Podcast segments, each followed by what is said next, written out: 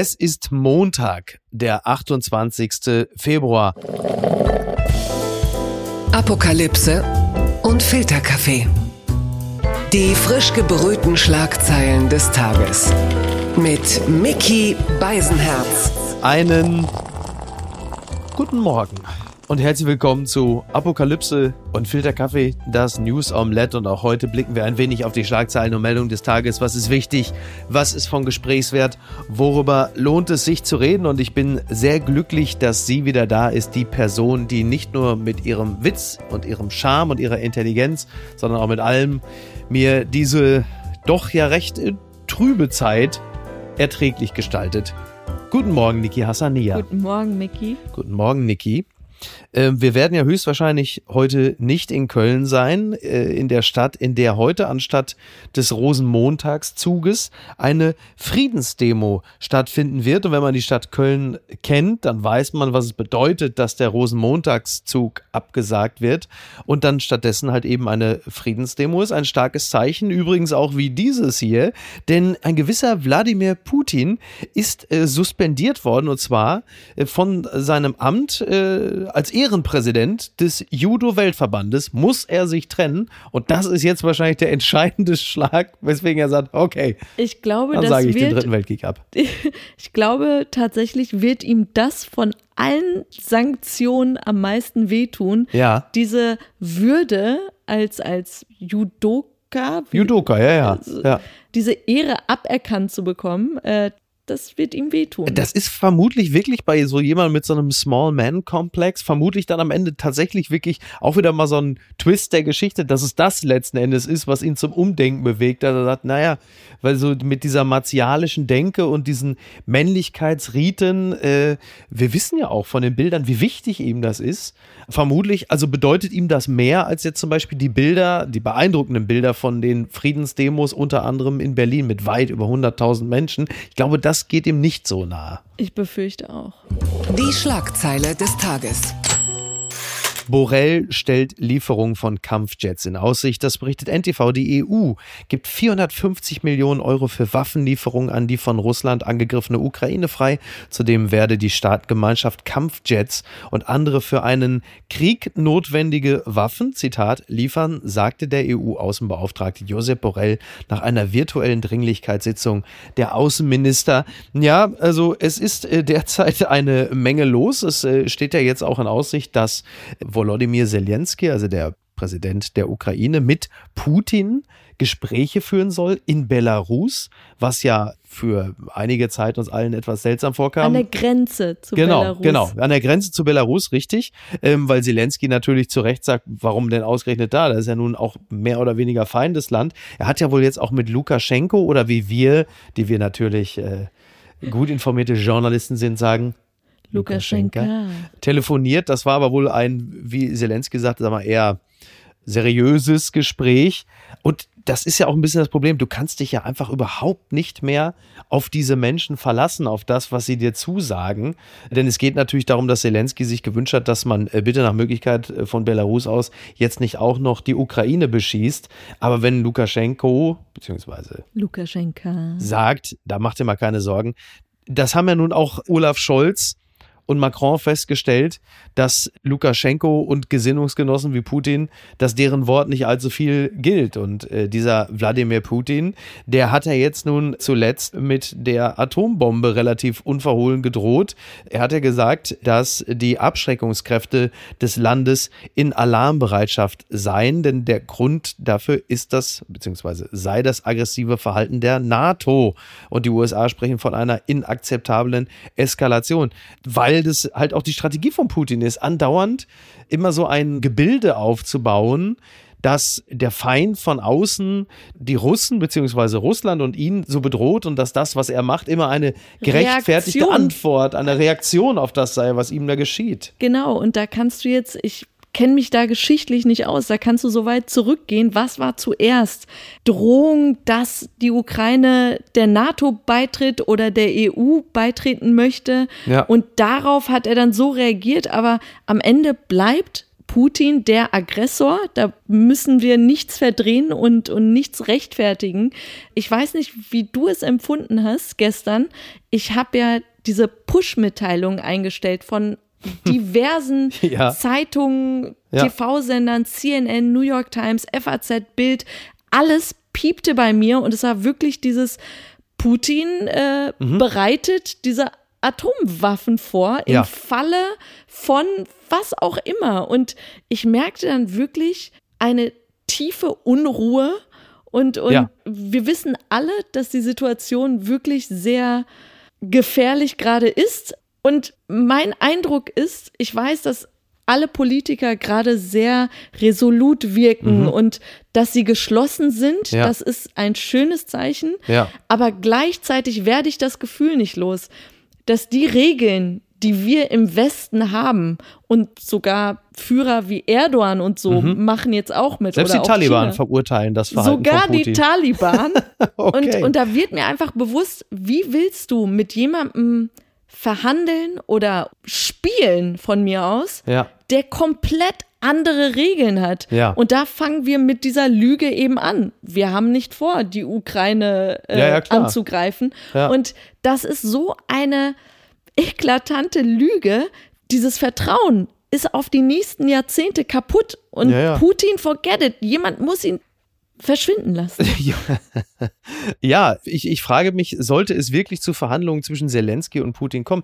Worauf liefert das Ganze denn dann hinaus? Also genau wie du gesagt hast, die, die Vorstellungen sind ja so diametral entgegengesetzt dessen, was man sich vorstellt. Also du hast auf der einen Seite Zelensky, der wünscht sich bitte, ein autonomer Staat zu bleiben, eine Demokratie. Auf der anderen Seite möchte Putin sich gerne die Ukraine einverleiben, Klammer auf, und weitere Staaten, Fragezeichen, Klammer zu. Wie will man denn sich da auf irgendwas einigen, dass dann Putin sagt, okay, das reicht mir. Meine Laienvermutung ist, dass es vielleicht Putin jetzt auch echt zu heiß wird und er schon zufrieden damit wäre, wenn er von Zelensky noch einmal unterschrieben und beteuert bekommt, wir werden keinen mhm. NATO-Beitrittsantrag stellen, wir werden uns auch von der EU fernhalten und lasst uns einfach ein neutrales Land sein und dass ja. er dann Ruhe gibt und sich als Gewinner wähnt und sagt, ja, genau das wollte ich hören, okay, wir können nach Hause. Ja, du weißt es nicht, ne? Also, weil du es ja gerade schon, also die Russen sind jetzt äh, ja zunehmend der Paria der Welt. So, sie werden jetzt aus allem ausgeschlossen. Swift, dann äh, ganz äh, dramatisch ESC. Äh, das ist natürlich Können wir uns kurz über Swift an dieser Stelle unterhalten? Ja. Merz sagt ja auch ganz stolz, dass man jetzt Russland das mhm. härteste antäte, indem man äh, Russland aus dem internationalen Bankenverkehr entfernen würde. Ja. Und bei aller Liebe, was ist mit Bitcoin? Ich kenne mich null aus mit Cryptocurrency. Ich Krypto. Krypto. Cryptocurrency. Ich, ich habe keine Ahnung, ja. was das ist, aber ich glaube, das boomt in Russland mhm. und dass er schon seine, also dass auch das ja. ihm nicht allzu sehr wehtun wird. Ja, ich glaube, es gibt ja auch mit China gibt es, glaube ich, mittlerweile auch schon andere Bezahlwege beispielsweise, wobei wir ja jetzt im UN-Sicherheitsrat erkannt haben, äh, als es um die Resolution ging, zu der übrigens äh, Russland ja hätte zustimmen müssen. Die haben ja nun nachvollziehbarerweise ihr Veto eingelegt. Das hätten sie ja gegen sich selbst gestimmt und sich selbst verurteilt. Aber dass China da schon das, kein Veto eingelegt hat, sondern sich enthalten hat, ist natürlich auch ein Fingerzeig wie isoliert Russland zunehmend ist. Und dass Putin jetzt relativ unverhohlen mit der Atombombe droht, ist zwar extrem bedrohlich, gar keine Frage. Auf der anderen Seite natürlich auch ein ziemlich guter Indikator dafür, dass die Dinge halt eben doch anders laufen, als er sich das vorgestellt hat, dass er jetzt schon in der Situation ist, so zu zucken, so angefasst zu reagieren. Ja, das kann wobei, man als gutes er, Zeichen werten. Wo, wobei er das aber schon vorher gesagt hat. Der hat ja vor Tagen, genau. als es losging, gesagt, wer sich einmischt. Und ja, da drohte aber er. Aber er hat ja jetzt schon Stufe 2 gezündet. Er hat ja jetzt schon seinen beiden, äh, der eine ist der Verteidigungsminister, der andere ist der Generalstabschef. Die saßen ja auch wieder an so einem absurd langen Tisch. Äh, dieser Präsidentenpalast von Putin, der könnte eigentlich theoretisch mehr so eine bessere Gartenhütte sein, wenn er nicht so unfassbar lange Tische bei sich da stehen hätte. Aber hast du Und die haben ja auch geguckt, als er das sagte, so nach dem Motto, äh, äh, what now? Ernsthaft? Tja. Du und ich streiten ja auch über diese Waffenlieferungen jetzt. Ja, privat, aber jetzt nur über Pri das, privat, ja, die ich mir bestelle. Ja. ich für mich war es wirklich jetzt eine Kehrtwende bei der Impfpflicht, Mhm. diese 180 Grad Ja. Kehrtwende. Da habe ich noch gesagt, macht Sinn. Sorry, Mhm. die Umstände haben sich geändert. Bei der Nummer habe ich mir einfach gedacht, Waffenlieferungen wären ja gut, wenn du für ein Gleichgewicht sorgst, dass jemand so viele Waffen bekommt, um Ja. dem Gegner ebenbürtig sein zu können.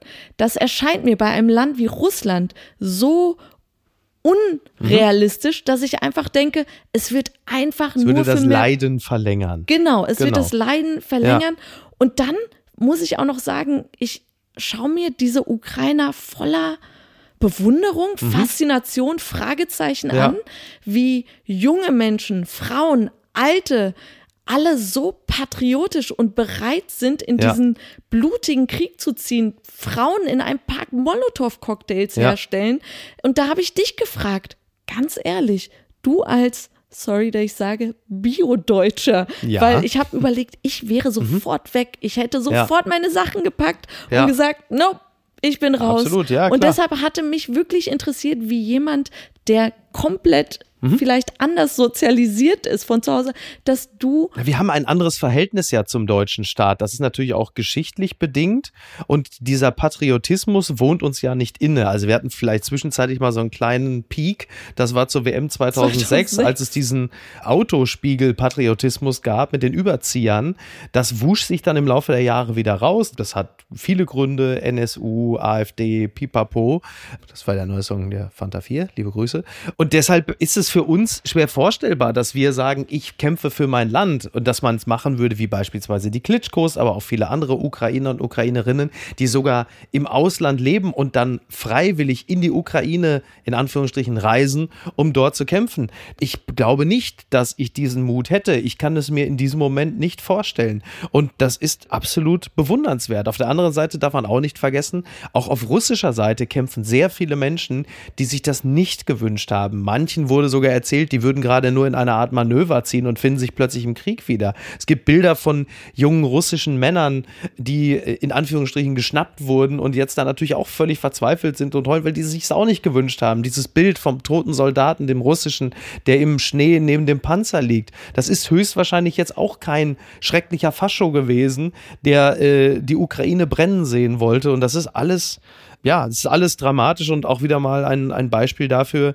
dass Frieden halt durch nichts zu ersetzen ist. Übrigens an dieser Stelle bekommt jetzt übrigens das wirklich fürchterlich durchgenudelte Thema Freiheit auch nochmal einen ganz neuen, frischen Impuls im Zusammenhang damit. Und ähm, das bringt uns äh, hierzu.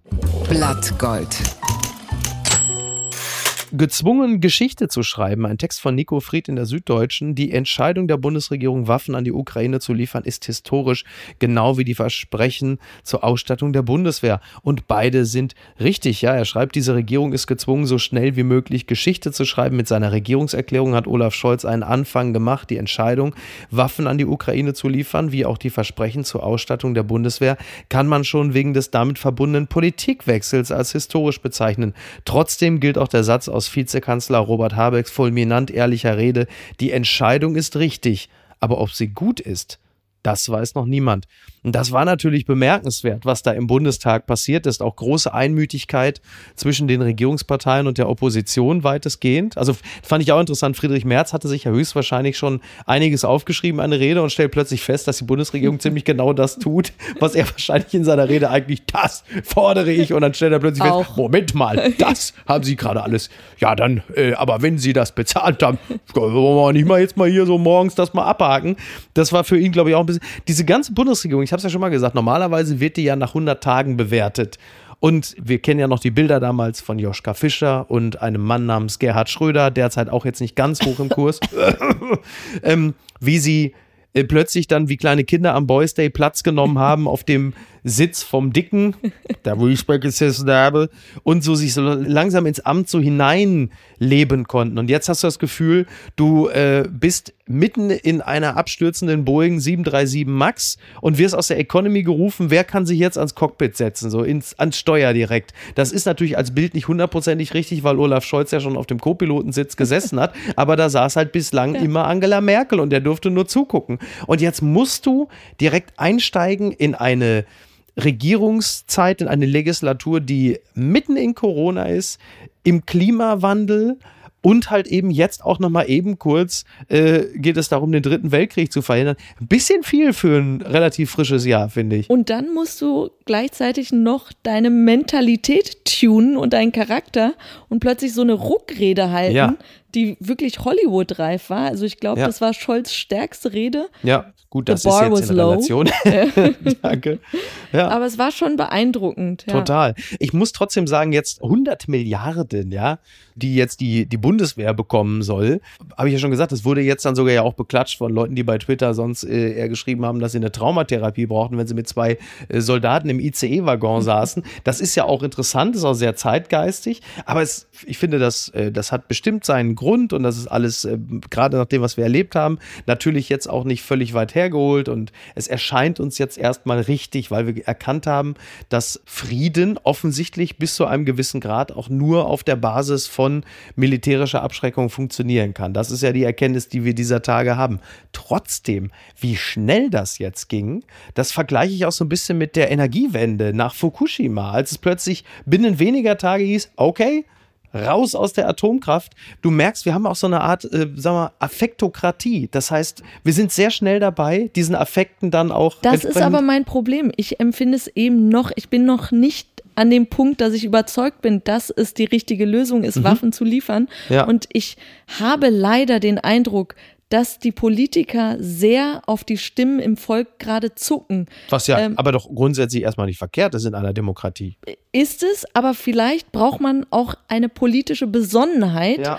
die damals eben ein gewisser Gerhard Schröder im Irakkrieg hatte und Mhm. Nein gesagt hat, obwohl das Volk auch gesagt hat, wir müssen doch jetzt unseren amerikanischen Freunden beistehen. Ja. Ich meine, die Situation lässt sich jetzt nicht eins zu eins vergleichen, aber ich war eigentlich der Ansicht, dass es nichts bringt, vor allem zum jetzigen Zeitpunkt, weil ich das Gefühl habe, jetzt, wirklich, jetzt wollt ihr Mhm. Ja, ja, nur, nur es ist natürlich so, dass. man auch nicht zusehen kann. Ich verstehe Genau, das wir, wir, Dilemma. also wir sind jetzt auch zwei Ja. Dinge, die parallel laufen. Ne? Du hast einerseits die Entscheidung, Waffen zu liefern, Defensivwaffen, wie man so schön sagt, und auf der anderen Seite den Wehretat zu erhöhen, die Bundeswehr besser auszustatten, noch besser auszustatten. Das ist ja eine Erkenntnis der letzten Tage auch und das erscheint mir, es erscheint mir richtig, aber es geht halt eben auch wahnsinnig schnell. Was die Waffenlieferung angeht, ähm, hat es natürlich einfach damit zu tun, dass du halt international sonst komplett isoliert wärst. Also alle anderen beteiligen sich der Ukraine zu helfen und Deutschland ist gefühlt das einzige Land, das sagt, nee, wir nicht. Das kannst du dir international einfach auch, Und- auch in Sachen der Diplomatie nicht leisten. Du machst dich halt wirklich zum Idioten. Und tatsächlich mein Punkt, was mich dann wiederum doch irgendwie dazu bringt zu sagen, vielleicht hilft es ja doch etwas, weil ich habe eben dieses David gegen Goliath denken. Ja. Aber wenn man sich die Geschichte anschaut, ich glaube, das gleiche hat man auch beim Vietnamkrieg gesagt oder Russland, Afghanistan. Ja, also Marie-Agnes Strack-Zimmermann, mit der wir die Tage sprachen, die hat es ja auch, er war ja auch nicht für Waffenlieferungen und zwar aus demselben Grund, als würde man das Leiden nur verlängern.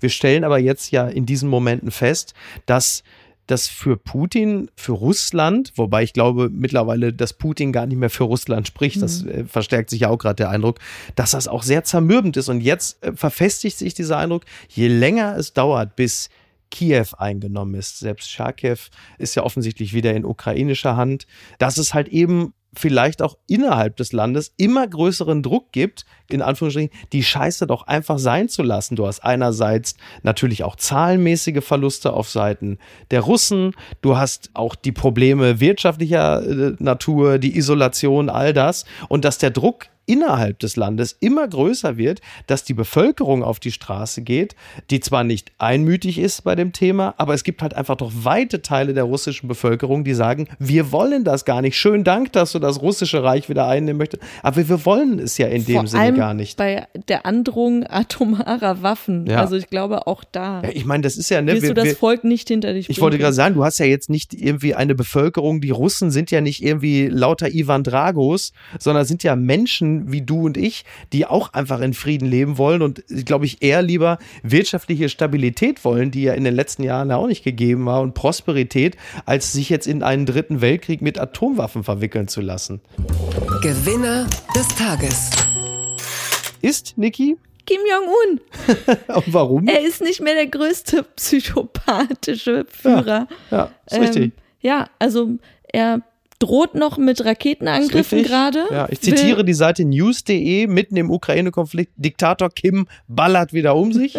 Ja, Ich bin so. auch noch da, Ja. will er, glaube ich, sagen. Ja. Aber ich werde jetzt auch einen Teufel tun und sagen, der meint's nicht ernst. Ja, das, also so ein Satz wie, das wird er doch wohl nicht tun, ist so ein bisschen das neue, nun lass ihn doch mal machen. Ne? Ja, zusätzlich als Gewinner empfinde ich tatsächlich auch den amerikanischen Geheimdienst, Mhm. weil, seien wir ehrlich, viele behaupten jetzt, sie haben es natürlich kommen sehen, Ja. aber als die Amis tagelang gesagt haben, morgen Mhm. greift Russland die Ukraine an, hatten wir doch alle so ein bisschen, sogar die Ukrainer selbst haben gesagt, Leute, jetzt beruhigt euch. Ah. Ja. Ja. Und dann taten sie es tatsächlich mit einer Woche Verzögerung. Ja. Und ich glaube, das hat das Trauma vom Jungen, der immer Wolf rief, wieder wettgemacht, äh, damals. Ja. zum Irakkrieg, als es hieß, wir haben da Massenvernichtungswaffen und es stellte sich alles als Lüge raus. Und diesmal sollten sie Ja, leider recht behalten. Verlierer des Tages. FIFA-Sanktionen wegen Ukraine-Krieg. Oha. Russland darf keine Heimspiele mehr austragen, aber wohl trotzdem zur Fußball-WM. Das berichtet der Spiegel. Die FIFA zeigt Putins Russland die gelbe Karte. Zu Rot hat sich der Fußball-Weltverband offenbar nicht durchringen können. Na, sowas. Das russische Team darf fortan nicht mehr daheim spielen. Einen WM-Ausschluss gibt es aber vorerst nicht. Neben dem Heimspielverbot untersagte die FIFA auch russische Flaggen oder die Hymne bei künftigen Partien. So reagierte der Verband auf den russischen Angriff auf die Ukraine. Heimspiele finden fortan auf neutralem Boden statt. Na, guck mal, da ist aber Gianni Infantino reagiert aber jetzt da. Also, jetzt, äh, no more Mr. Nice Guy. Das finde ich wirklich so, so faszinierend an der FIFA, weil andere Unternehmen oder Organisationen beweisen gerade, dass sie dahin gehen, wo es weh tut. Genau. Lass es Swift sein für Ja. uns alle, die Ja. dann auch gearscht sind. Beim ESC sagen sie, danke Russland, ihr auch nicht mehr. Und äh, du hast ja selbst, und das fand ich ja mit am faszinierendsten, selbst BP, ja, also der britische Energieriese BP. Äh, Schmutzigstes Unternehmen, ja. was für eine Ja. Ölkatastrophe. ja, also wirklich zuständig. auch The Villain, ja, steigt bei russischem Konzern Rosneft aus. Auf äh, Druck Londons gibt BP diese nun auf und zieht Chef Looney und dessen Vorgänger Dudley aus dem Verwaltungsrat des Ölunternehmens zurück. Immerhin hatten sie äh, knapp 20 Prozent gehalten, ja. Also selbst, selbst BP steigt bei Rosneft aus. Die Lufträume sind gesperrt für Ja. russische Flugzeuge, was aber auch bedeutet, dass wir da auch nicht drüber fliegen dürfen Ja. und jetzt über Umwege Richtung Asien Ja. und sonst wohin fliegen. Ja. Also allen tut es gerade mit weh. Ja. Und ich finde es eigentlich sehr schön zu sehen, dass Prinzipien doch etwas bedeuten nach dieser Olympiakatastrophe. Ja, wenn man, ja, also doch, also Gianni Infantino hat natürlich auch an seinen Prinzipien festgehalten, nämlich äh, einfach, dass das Geld nach wie vor regiert. Ich meine, Genau. Gianni Infantino hat ja auch nach dieser entsetzlichen WM 2018 ja auch gesagt, dass die Welt sich gerade auch so ein bisschen in Russland verliebt hat. Meh, Aber eigentlich Schlecht gealtert. Empfunden. Ja, schlecht gealtert. Und das ist natürlich bemerkenswert. Ja, wir merken schon, welche Kraft das Ganze entwickelt, wenn Geschlossenheit herrscht. Ja. Das ist der entscheidende Faktor. Und Rosneft bleibt jetzt eigentlich nur noch Gerd Schröder. Das ist leider auch die Wahrheit. Also alle zeigen irgendwie sich da stark und, und entdecken plötzlich ihr Rückgrat wieder. Plötzlich kribbelt es mal wieder in der Bandscheibe, weil das doch noch da ist, die Wirbelsäule. Bis auf Gerd Schröder, der bis zum heutigen Tag äh, nicht reagiert hat. Und zwar nicht so, wie es gesellschaftlich gewünscht ist. Und ähm, ja, wir haben es ja schon gesehen, also dass selbst Lars Klingbeil, der SPD-Parteivorsitzende, der nun wirklich lange zu Gerd Schröder gehalten hat und nicht das getan hat, was alle von ihm erwartet haben, dass er ihn bei der ersten Gelegenheit unter den Bus wirft, hat aber mittlerweile dann auch offiziell sich äh, dafür ausgesprochen, dass Gerd Schröder sich lossagt von seinen russischen Wirtschaftsverbindungen und ich glaube, es ist auch der richtige Zeitpunkt gewesen. Wird aber da das, jetzt nicht sogar ein Parteiausschuss? ja, also das würde gefordert? jetzt äh, Klingbeil Nicht hat von Klingbeil, Ja, ja, es äh, wird von von- anderen gefordert. ja. Ja, ja. Ja, das ist es ist einfach, es ist wirklich einfach dramatisch. Unterm Radar. The Nigerian Students Caught in the Russia-Ukraine War. Das berichtet Al Jazeera. Und es geht darum, dass es in der Ukraine, zum Beispiel in Kiew, halt auch sehr viele Studenten und Studentinnen gibt aus Nigeria. In diesem Falle eine äh, Medizinstudentin, die wie viele andere, wie Hunderttausende gerade versuchen, aus der Ukraine rauszukommen und dann zum Beispiel über die Slowakei oder Polen äh, in die EU zu flüchten, um dann woanders hinzukommen. Und äh, sie stellen fest, dass sehr vielen Ukrainern und Ukrainerinnen genau das gelingt.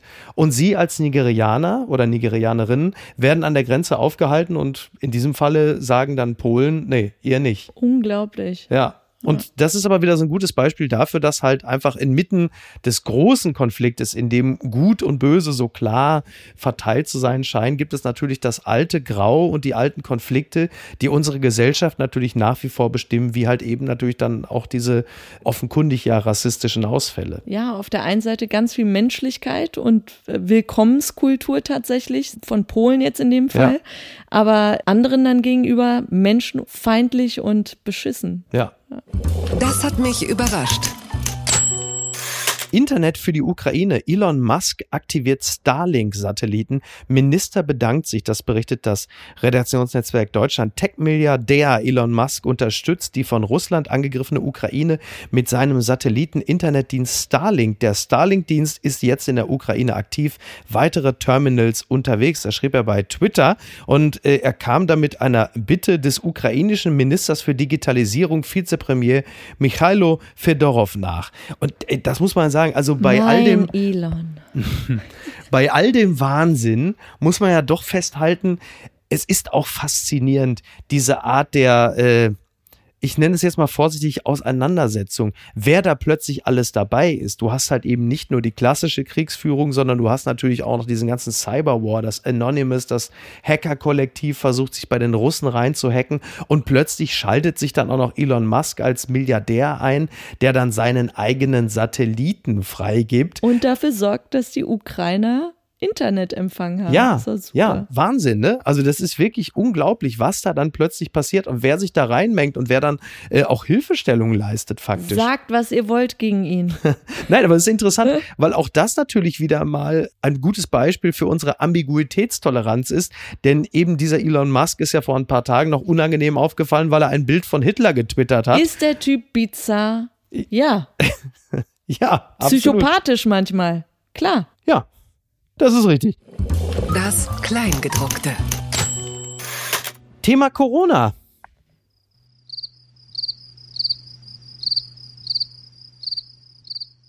Und wann kommt eigentlich die Impfpflicht? da habt ihr mich jetzt, da habt ihr mich. Die gute Tat des Tages.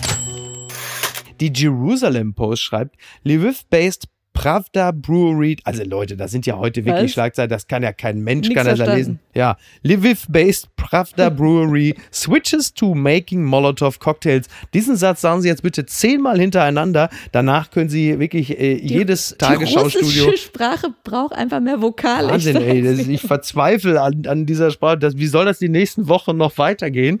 Ähm, es ist so, es gibt eine Brauerei, die Pravda Brauerei, und die haben jetzt gesagt, pass mal auf, mit Brauerei ist jetzt mal Feierabend. Wir basteln jetzt Molotow-Cocktails für die Bevölkerung. Das ist ja wohl klasse. Also es gibt äh, wirklich überall dann auch irgendwo, äh, ja, ich will jetzt nicht von Gewinnern sprechen, aber der Mensch ist adaptionsfähig. Das muss man ihm wirklich lassen, oder? Das ist alles so beunruhigend. Ja, ja. der Teufel braut Pravda. Papala Paparazzi. The Guardian berichtet Sean Penn in Ukraine to film documentary on Russian invasion. The actor and humanitarian has been meeting with Ukrainian officials and military in Kiev.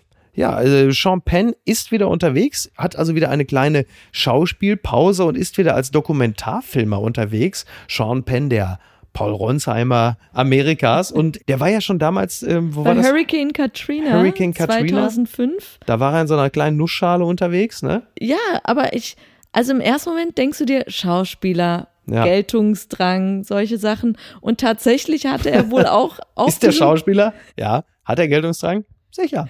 Aber trotzdem, er packt an, er macht sich die Hände schmutzig und auch diese Bilder, wie er da in, in New Orleans Mhm. ähm, mit seinem kleinen Boot da schipperte und Menschen äh, von Hausdächern Ja. befreite und rettete, das, das war schon beeindruckend. Total. Na klar, er hatte auch auf diesem kleinen Bötchen seinen privaten Fotografen dabei. ja, sicher. Aber trotzdem, Ja. während wir auf der Couch sitzen, das ist schon. Und ich meine, dass die Ukrainer ihn auch sehr willkommen geheißen haben. Da, das glaube ich sofort. Ich glaube, äh, die Ukrainer und Ukrainerinnen äh, heißen sowieso jeden willkommen, der derzeit ein bisschen über deren Situation berichtet und ihnen auch ein wenig Zuneigung, würde ich in diesem Falle mal sagen, schenkt.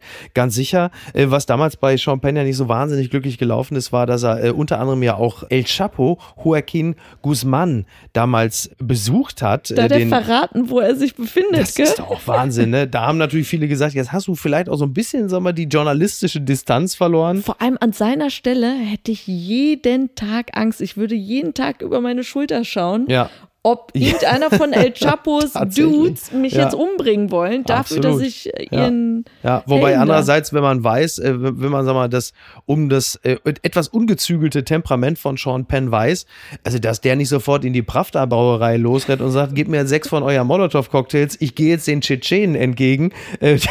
Fang bitte nicht von den Tschetschenen Oh an. Hast du die Bilder gesehen? Oh, Oh, mein bloß Gott. auf, ey. Die schlimmsten, weil wir sind wirklich Viertel vor IS. Horror, absoluter Horror. Und so kampfbereit. Ja, Wahnsinn. Äh, Zum Schluss äh, erzähl mir doch bitte noch mal ganz kurz die Geschichte von Boris Jelzin, weil das ging doch jetzt die die Tage haben doch ganz viele Menschen dann so Szenen gezeigt von Boris Jelzin, der irgendwas Lustiges sagte und Der Bill zusammen Clinton, mit Clinton mit Clinton. lachte und es wirkte alles so ausgelassen. bessere Zeiten. Bessere Zeiten, Ja. es wurde mit besseren Zeiten kommentiert. Ja. Und sorry, ich habe diese Clips gesehen und erinnerte mich an eine Dokumentation über Putin vor Jahren, wo er genau diese Aufnahme Mhm. als Moment bezeichnete, wo er sich unfassbar Ja. für die Sowjetunion schämte, Ja. für Russland schämte, was aus dieser würdevollen Nation geworden ist. Ja. Das war für ihn so eine Kränkung und, und das können wir uns, glaube ich, nicht vorstellen. Für uns war es einfach schön zu sehen, ach guck mal, Russland und die Amis sind jetzt wieder Genau. happy und Ja. wie gut für uns.